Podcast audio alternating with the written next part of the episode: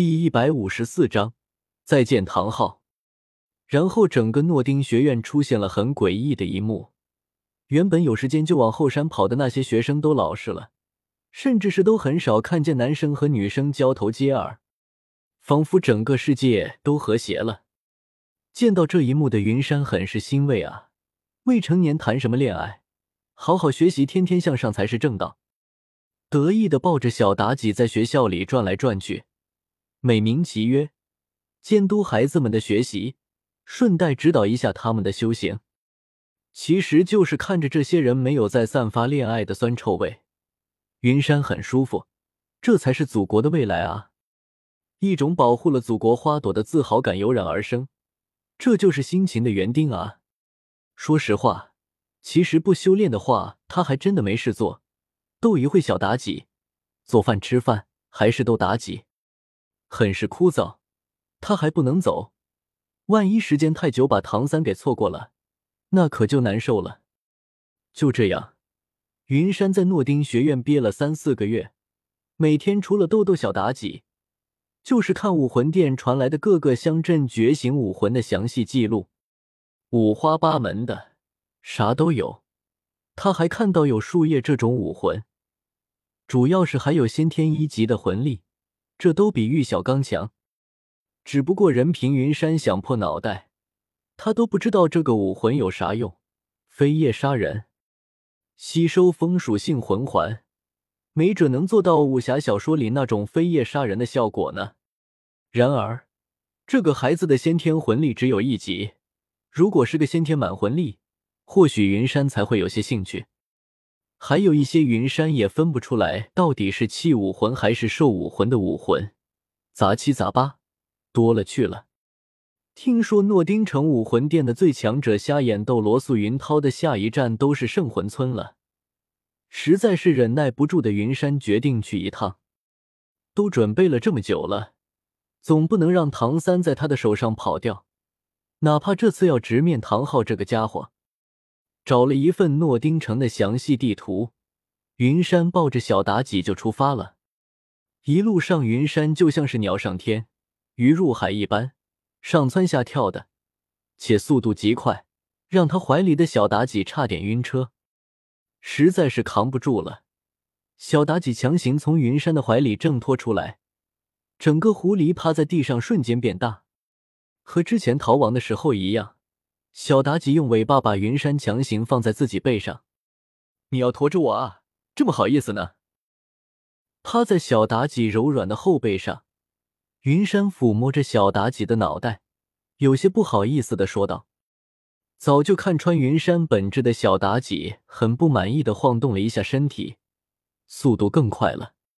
圣魂村距离诺丁城还是很近的，小妲己的速度也很快，没多久两人就到了。在云山刚到地方，在圣魂村最南边的一个小木屋里，一个胡子拉碴的男人猛然睁开了眼睛。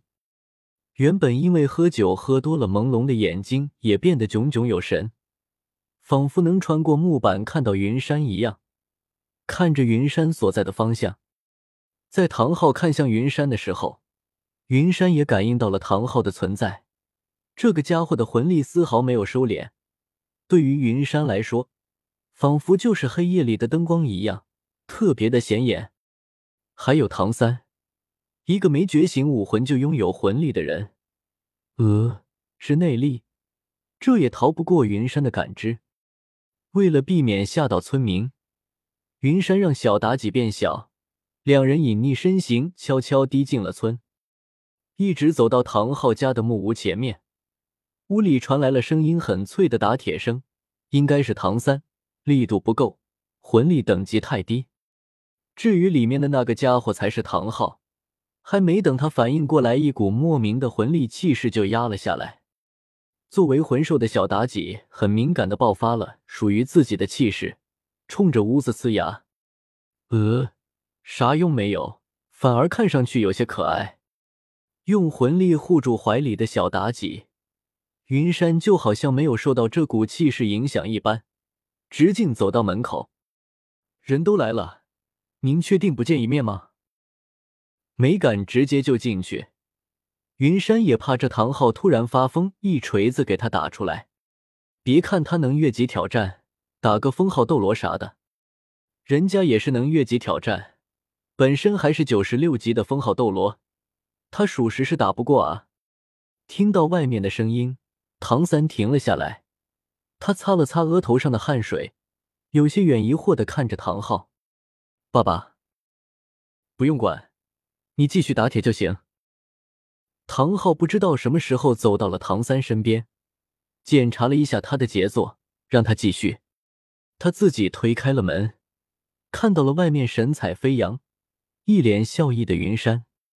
慢慢的，他的目光看到了云山怀里的小妲己，小妲己也冲着唐昊呲牙，仿佛下一秒就会冲过去。高级魂兽吗？这个家伙，我家里简陋，不适合接待客人，跟我走吧。说完。唐昊转身就要往另一个方向出发。云山来这里可不是为了唐昊，他丝毫没有在意唐昊的话，反而侧开唐昊，径直的走进屋里。我是来拜访您的，怎么会嫌弃这里呢？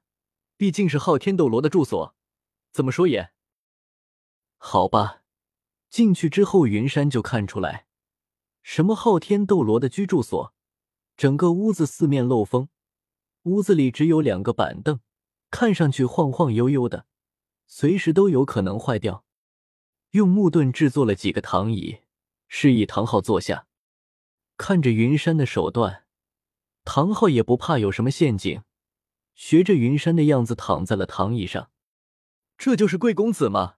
和您一样是个天才呢，看模样和他的母亲还有几分相似呢。指着正在辛苦打铁的唐三。云山有些意味深长的说道：“果然，提起唐三，唐昊整个人都紧张了。他的一双眼睛死死的盯着云山，仿佛只要云山再说一句就会动手。唐三的母亲就是被武魂殿给逼死的，现在云山这个武魂殿圣子还敢来说这话？见到唐昊要爆发了。”云山也短暂的放弃了自己的作死行径，从戒指里拿出一壶酒递给唐昊。放心，知道这里的只有我，我也没打算告诉其他人。听到云山的话，唐昊放松了下来，只不过眼睛还是盯着云山。他不知道这个年轻人到底想干什么，也没有绝对的把握留下他，只能看看这个家伙想要干什么。